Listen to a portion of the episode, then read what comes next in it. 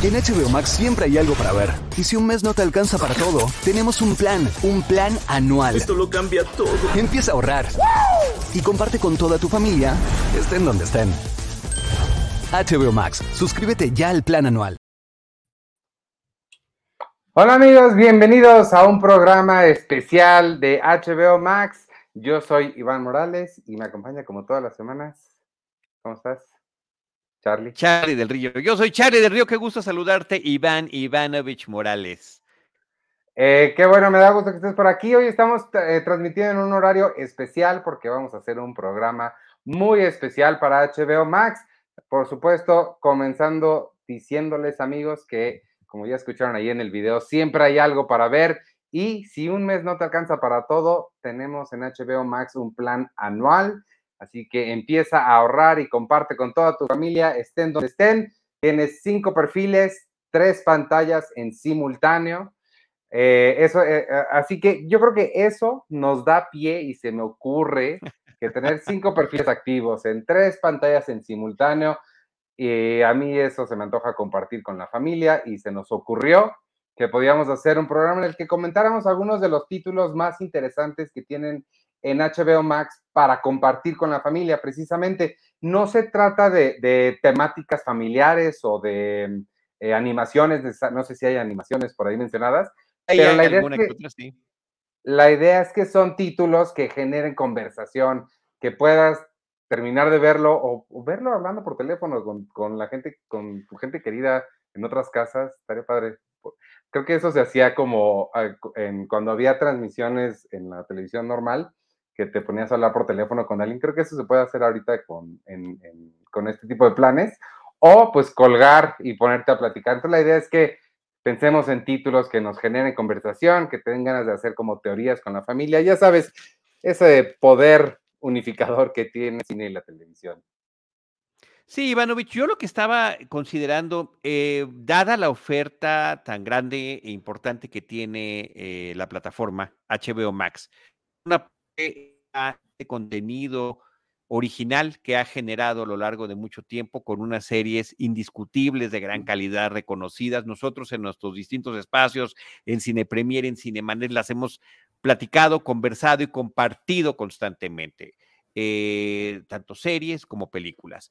Pero a mí, a mí se me estaba ocurriendo en este afán justamente de compartir y que es una práctica que yo tengo en casa con mi hijo, con mis hermanos, con mi mamá inclusive, es de repente hacer como ciclos. Y, yo que soy un fanático de la ciencia ficción, empecé a checar cuáles títulos que son para mí muy importantes de películas de ciencia ficción están disponibles en la plataforma de HBO.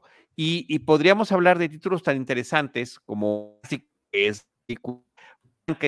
la, cinta original de James Whale, eh, basada en la novela de Mary Shelley, eh, con Boris Karloff en el papel de la criatura, que sí creo que por una parte está muy identificada y conectada con el tema de horror, pero en el fondo la parte interesante que tiene la, aportación increíble que tiene adelantadísima a sus tiempos es la incursión de la ciencia dentro de la ficción, que sería la traducción literal del science fiction.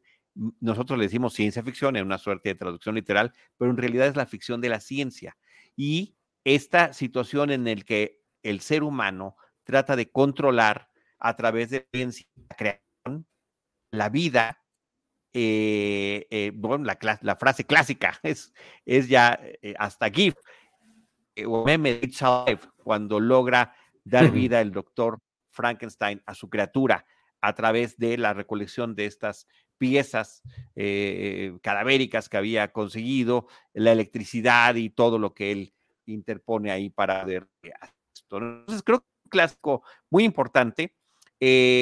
una historia, Mary Shelley, la autora del, de la novela original, planteó algo que se retomó una y otra y otra y otra vez y que lo seguimos viendo en distintas vertientes. ¿Cuál hombre que puede manejar a su antojo la ciencia?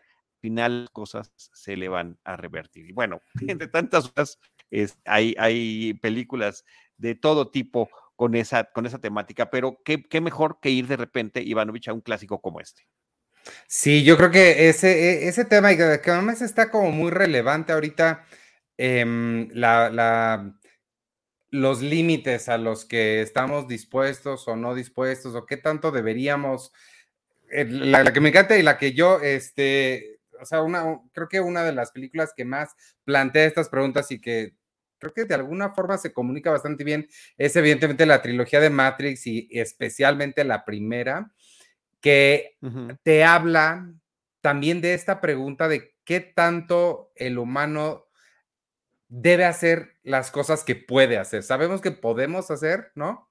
Pero quizás a veces hay que cuestionarse si deberíamos o no, porque pues como, como sucede en, en, Frankenstein, que es la búsqueda, como una búsqueda de, identidad y una, un cuestionamiento hacia, hacia pues, la moral, Creo que también en Matrix hay una moral diferente y una exploración diferente de las posibilidades y alcances de la ciencia, em, pero creo que sí es, es, como muy interesante. Y yo creo que la generación que, que la generación, la conversación que genera eh, estas películas de Matrix es evidentemente, pues, no solamente qué tal que está, sí estamos viviendo en una simulación, sino todas las, las metáforas que tiene la película, porque esta al menos está repleta, como lo sabes bien, de metáforas por todos lados y sobre todo tipo de temas. Entonces creo que da mucho ahí para, para rascarle. No por nada, estamos hablando de una película de 1999 y pues ya son 24 años y sigue bastante relevante. Eh, quizás ah, podríamos hacer el argumento de que ahorita es más relevante que nunca porque la inteligencia artificial ya no es algo lejano, ¿no? Ya la inteligencia artificial ya está aquí. Oye, está pasando de la ficción a la realidad. Pero sí, eh, eh, eh, una de las partes más interesantes de, la trilogía de Matrix, pero bien, sobre todo la película original, es el cuestionamiento de la realidad. Es el, la, la, percepción, el saber si lo que estoy percibiendo es real o no, con qué pastillita me quiero quedar, la azul o la roja. prefiero vivir en la eh, donde está aparentemente perfecto, donde eh, convivo, o nos vamos a enfrentar a la, a, la, a la dura realidad. Y esta eterna talla, porque creo que también es parte del proceso evolutivo de cómo la creación del hombre se vierte sobre, sobre y controlándolo, ¿no? Entonces, ahí está esa oferta. Yo eh, tengo la, la, la, anécdota reciente de que la vio una sobrina mía que tiene 18 años y ah. cuando la terminó de ver estaba así, o sea, como cuando no les cuentas el final y, se súper sorprenden de lo que están viendo, quedó anonadada. Entonces me parece que eso está bien padre para seguir compartiendo. Eh, y sí, yo también, Ivanovich, la tenía en esta lista que me parece que son como muy, muy relevantes, ¿no? Fíjate, quiero recordar que me parece también interesante y que también puede conectar y que también es disponible en HBO Max, que es El Gigante de Hierro. Curiosamente es del mismo año, es de 1999. Es una película animada, es una película que está además ubicada en una época distinta, está a finales de los años 50, donde la Guerra Fría. Eh, creo que es interesante que una película animada familiar tenga este contexto histórico tan interesante. En el contexto de la Guerra Fría, un artificial extraterrestre llega a nuestro planeta desoriado y genera un vínculo, una relación con un pequeño niño.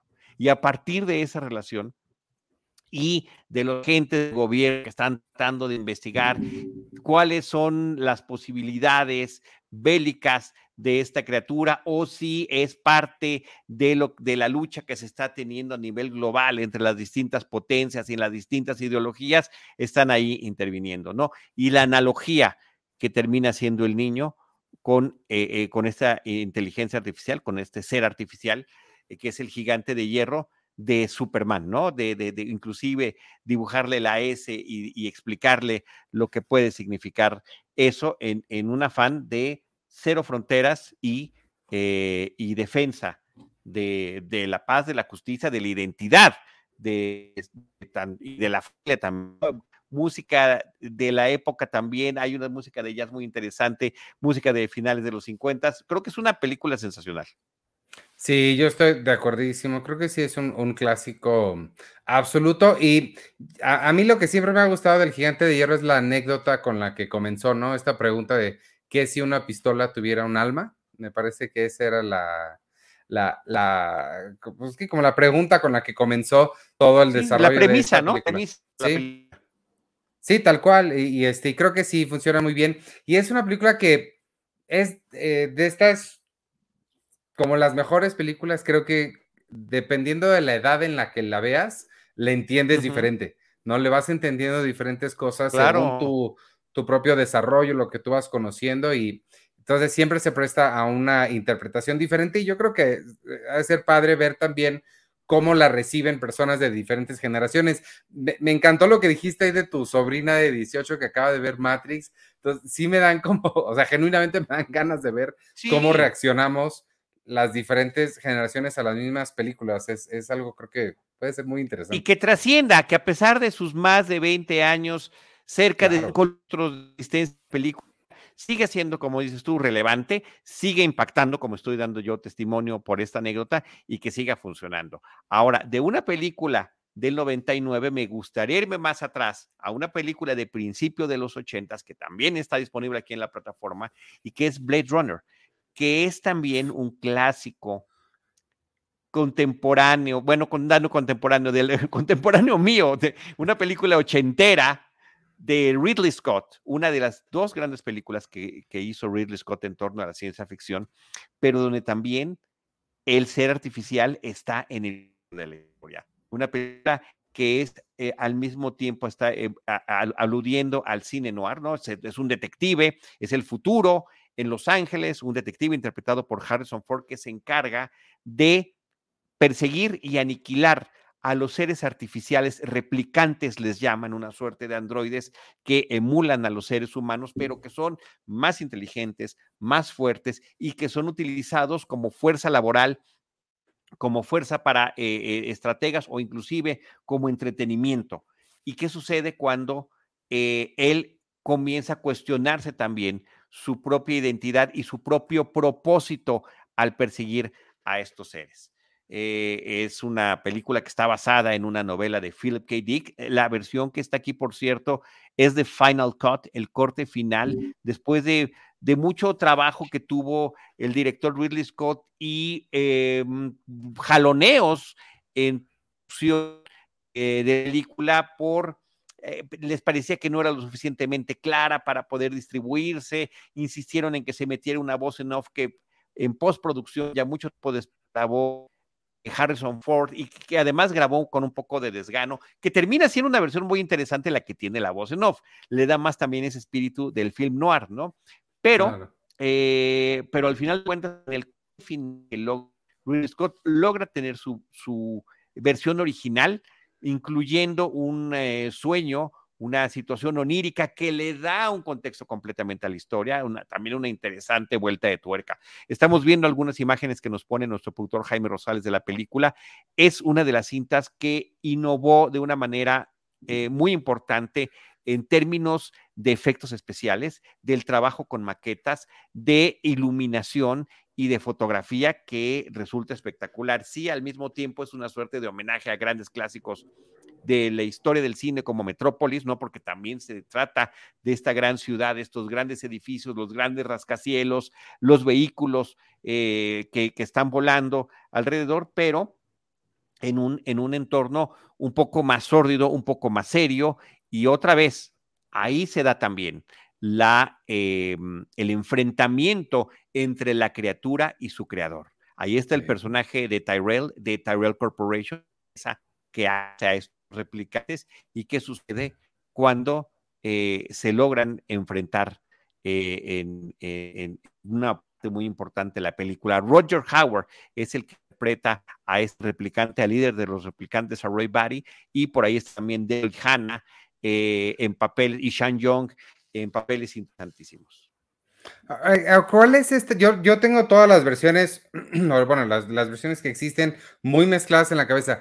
Hay una que tiene una ambigüedad sobre la naturaleza de Harrison Ford. Eh, Absolutamente, esa es, Final Cut. Esa es en The Final Cut.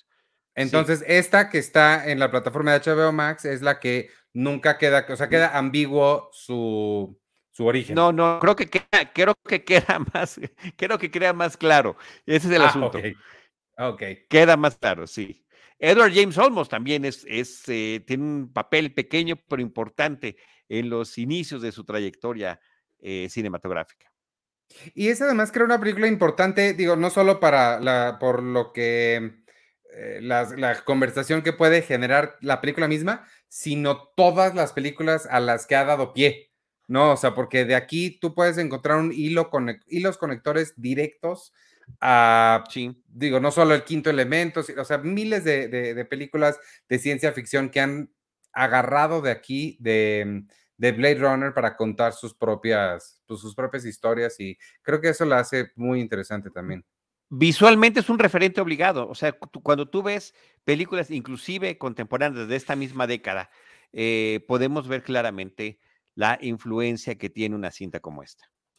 Sí, de hecho, eh, una serie que eh, creo que al menos visualmente hay, hay que tener cuidado aquí porque lo que voy a decir puede ser muy fácilmente un spoiler, pero en algún momento de la serie Westworld, eh, que e- es de HBO Max, aun- aunque me parece que ahorita ya no está en la plataforma, pero en algún momento esperemos que la, la regresen.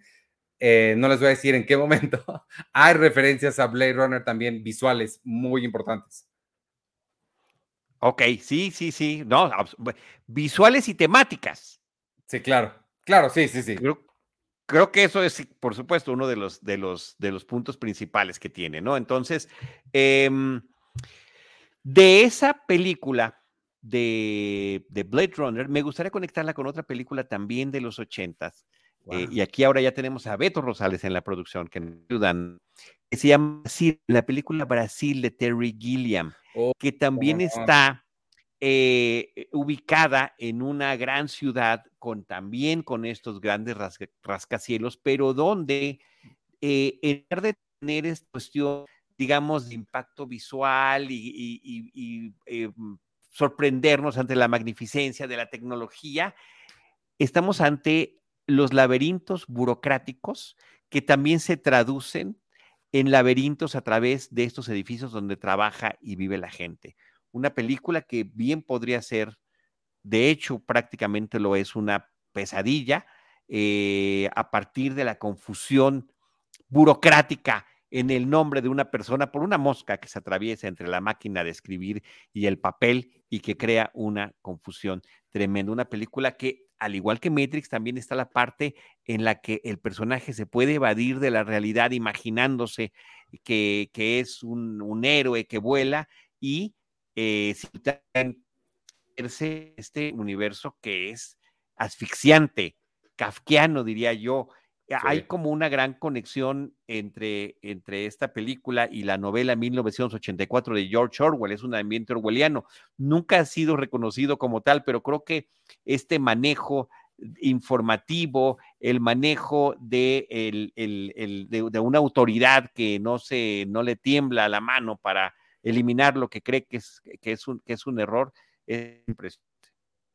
Totalmente, y creo que, eh, bueno, dos, dos, cosas me vienen de, de, Brasil que creo que en este caso la conversación que genera es qué diablos estamos viendo, qué significan las ¿Qué está cosas pasando, que está pasando. ¿no? Sí, sí, qué está pasando, exacto, porque eh, lo que a mí me gusta mucho de Brasil es que tiene estos temas que acabas de mencionar, pero desde el, este ojo raro, curioso, absurdo, eh, pero de alguna forma con mucha verdad de Terry Gilliam, que tiene una forma de retratar las cosas, como que sí, el, el señor como que vive un poquito a la izquierda en la frecuencia de todo mundo. y, y, con, y, logra con hacer unas... Con humor, con humor negro, con una estética Mucho. muy particular. Sí. Que ahí logra, logra, logra, logra poner este Ivanovich. Y justo esta, e, estas imágenes que, que estamos viendo ahorita en la, en la, pantalla de Brasil se parecen mucho a la otra película, o más bien a otra película de él, de Terry Gilliam, que también está aquí en HBO Max, que es 12 monos, que es un claro. eh, otro absoluto clásico de la ciencia ficción y que sí tiene como este, eh, no sé, también este ojo particular de Terry Gilliam que siempre siempre creo que es, muy interesante ver.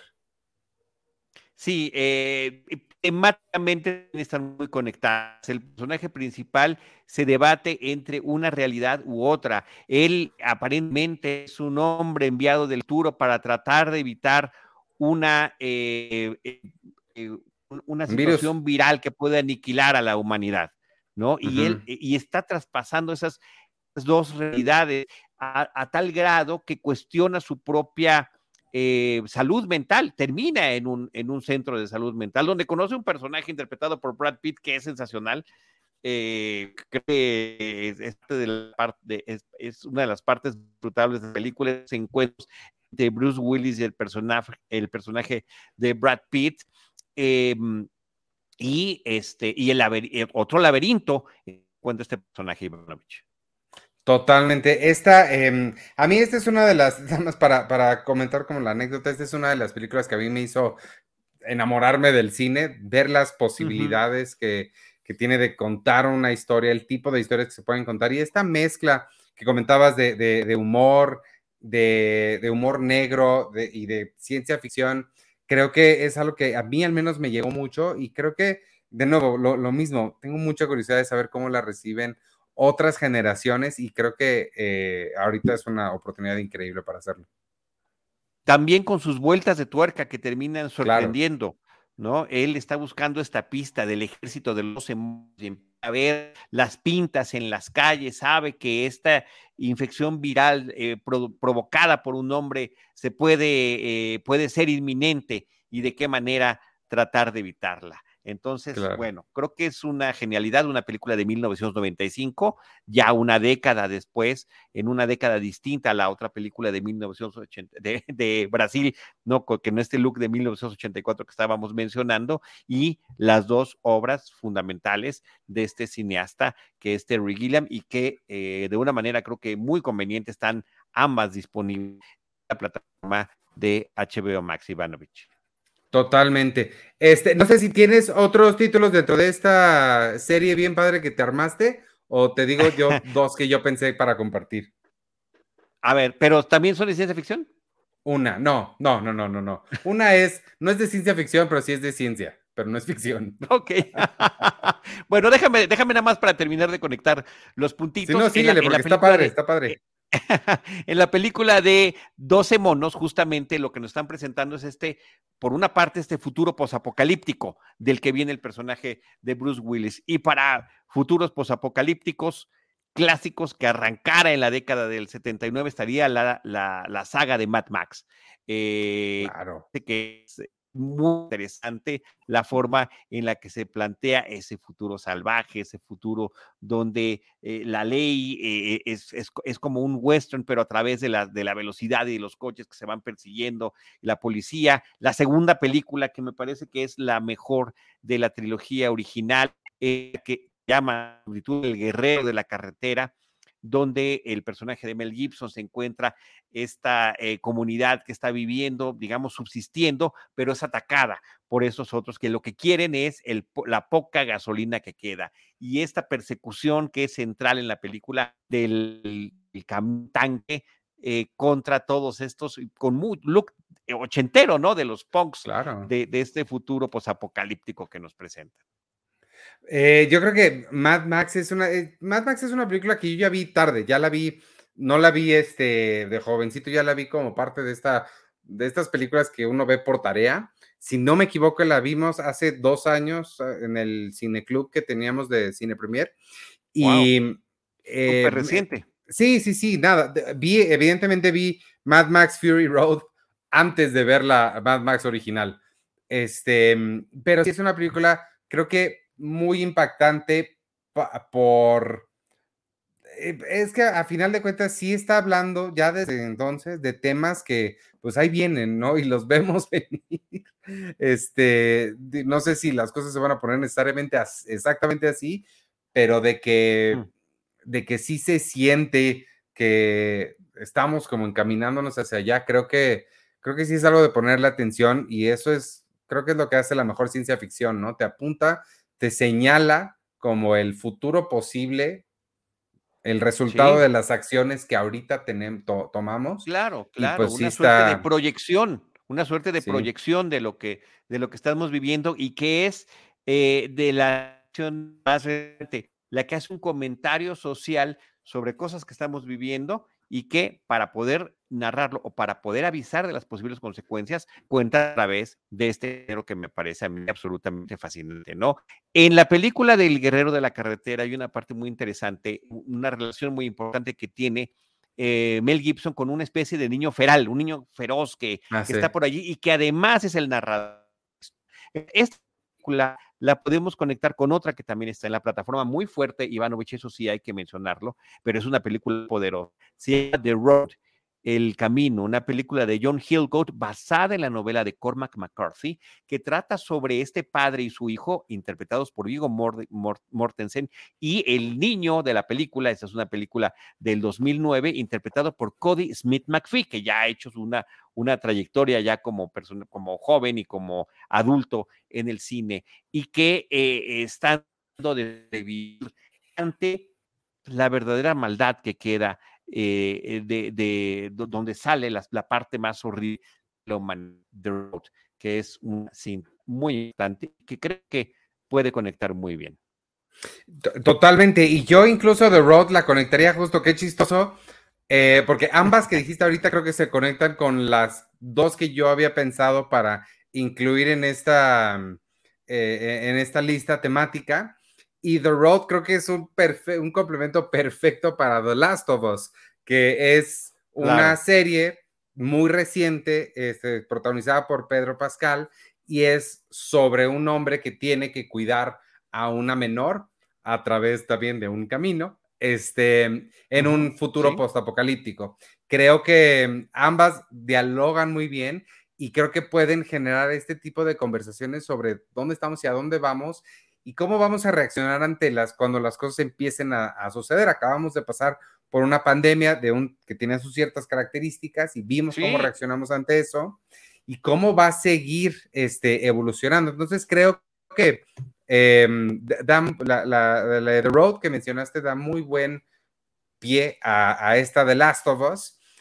Este, no sé si quieres comentar algo de esto. No, conecta, conecta perfecto, conecta, termina conectando perfecto. Ahora recordemos, The Last of Us está basada en un videojuego que parece que ha sido muy fidedigna a eso. Está esta conexión con la suerte, además de cine posapocalíptico, pues un poquito también del cine zombie que no salen tanto como mucha gente se esperaba, porque al final es el drama humano, la relación de una eh, paternidad adoptiva que existe entre los personajes principales y de repente también nos pueden incluir historias que están, eh, eh, digamos, de forma lateral o paralela y que nos presentan personajes que veremos solamente en un episodio o dos y que terminan siendo muy importantes. No está la historia de, una pareja que termina siendo verdaderamente entrañable en esa eh, primera temporada de la serie.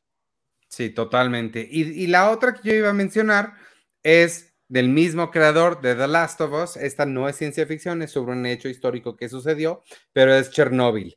Em, creo que mm, a mí hay, pocos títulos recientes que me han impactado así porque yo no sabía mucho del, accidente de Chernóbil, mucho menos de todo lo que se había hecho alrededor para, pues, para encubrirlo, para explicarlo y enterarme de todas esas cosas me, me sorprendió mucho. Digo, por un lado te sorprende y por otro lado tampoco te sorprende, ¿no? Pero sí, es, es muy impresionante todo lo que sucede y la forma en la que está contada creo que es excelente y, pues, digo, vale mucho, mucho la pena revisarla también. Y sobre todo el formato de mi serie que tiene Chernobyl. Sí. O sea, cómo pasamos de la ciencia ficción a la realidad de lo que puede traer una mala administración de la ciencia, como sucede en este caso. Exacto. Cómo la burocracia, porque creo que es una de las partes que termina retratando la película, la burocracia, la ineficiencia de las administraciones pueden eh, hacer que llegue a suceder eh, una situación tan lamentable como lo que sucede en el reactor nuclear de Chernobyl y cómo estuvo no nada más la entonces Unión Soviética, sino eh, buena parte de Europa bajo un riesgo terrible de las consecuencias si la situación hubiera aún empeorado más. eh, los sacrificios humanos que tuvieron que hacerse, amén de los que sucedieron al instante, ¿no? Pero en este afán de contención me parece que es una, una película brutal. ¿Y cómo pone la serie a un personaje de una científica que al final de cuentas no representa a un personaje de la vida real, sino un conjunto de personajes que, que sí se dieron y que, estuvieron tratando de ver de qué manera lidiar con esto como un eje importante y su lucha contra eh, estas autoridades gubernamentales que se niegan eh, a, no solamente aceptar la realidad, sino a reconocerla. Sí. Eh, creo que lo, que me faltó hacer es la conexión, explicar, no todo el mundo sabe cuál es la conexión entre The Last of Us y Chernobyl. Ambos son de Craig Mason, es el mismo creador. Entonces ahí está la, conexión entre esos dos títulos que creo que lo obvié, pero pues no todo el mundo sabe todo, ¿verdad? este, pues... sí, ya nada más, déjame dos más o ya, o ya nos tenemos que ir. No, no, no, termina, termina. Lo que pasa es que a la hora de hacer estas conexiones entre la realidad y lo, y lo no real, y a partir de ciertas revelaciones que nos hacen autoridades de Estados Unidos sobre la posible presencia de eh, seres de otro mundo y de, y de eh, em, ¿cómo se llama? Pues de naves de otros de, extraterrestres, pues bueno, creo que hay dos, cosas que recomendar también en plataforma. District 9, Sector 9, esta película sudafricana que ciertamente habla de esta eh, nave de extraterrestres que llegan a la Tierra y que son confinados y que hay una situación de rechazo, de prejuicio, una película que está haciendo una analogía con estas situaciones tan terribles que se vivieron con el apartheid allá en Sudáfrica y tratado a través de la, de la ficción. Y a la vez también podemos rescatar una primero fue miniserie, porque está la miniserie y también está la serie aquí en la plataforma de HBO, de Invasión Extraterrestre, o vi, la B, la B de Victoria, como, como se llamó esta, esta serie, que también son dos, eh, una película y una serie que conectan en torno a estos temas y así regresamos y seguimos hablando en esta eh, situación temática que tomamos en esta ocasión, Ivanovich de la ciencia ficción. Pues sí, creo que hay una, el hay unas recomendaciones increíbles. Creo que el catálogo de HBO Max de verdad sí tiene, sí está muy completo y de todas las, las, épocas, eso creo que es lo más padre. Y pues nada, este, vámonos despidiendo, si les parece bien, amigos. Recuerden que en HBO Max siempre hay algo para ver y si un mes no te alcanza para todo, puedes contratar con un plan anual. Te da cinco perfiles y tres pantallas en simultáneo para que compartas y ahorres con toda tu familia, estén donde estén. Nada más recomendarles estos tres títulos. Eh, yo no he visto, pero Círculo Cerrado, Full Circle, es con em, Claire Danes y se ve bien interesante. Hace ratito vi el tráiler y me gustó mucho. Lakers, tiempo de ganar. Esta es, eh, para todos los que crecimos con el básquetbol de los 90. Eh, sé que tú, Charlie, no eras tan seguidor del básquetbol, pero, pero la historia de Magic Johnson, de ahí por ahí sale Larry Bird también, todos los Lakers de los 70 eh, y 80, ya colita que me toca a mí en los 90, es bien padre. Y la serie Te quiero y me duele, todas están en HBO Max. Por lo pronto, despidámonos. Nos vemos la semana que entra, amigos. Vamos a seguir aquí eh, para platicar de más contenidos interesantes. Yo soy Iván Morales y me pueden seguir en arroba Iván Morales y en todas las redes sociales de Cine Premier, arroba Cine Premiere. Adiós. Y despídete Yo soy Charlie. del Río. Gracias, yo soy Charlie del Río. Me pueden seguir como Charlie del Río o Charlie del Río Cine en las redes sociales de manera temática me traje mi playera de Slytherin de Hogwarts, también haciendo alusión a esta saga de Harry Potter que también está aquí disponible en HBO Max. Me pueden encontrar por allí y también en todas las redes sociales de Cinemanet o Cinemanet Plus, que es como encuentran nuestro podcast en todas las plataformas que eh, los conectan. Gracias. En HBO Max siempre hay algo para ver. Y si un mes no te alcanza para todo, tenemos un plan, un plan anual. Esto lo cambia todo. Empieza a ahorrar. Y comparte con toda tu familia, estén donde estén. HBO Max, suscríbete ya al plan anual.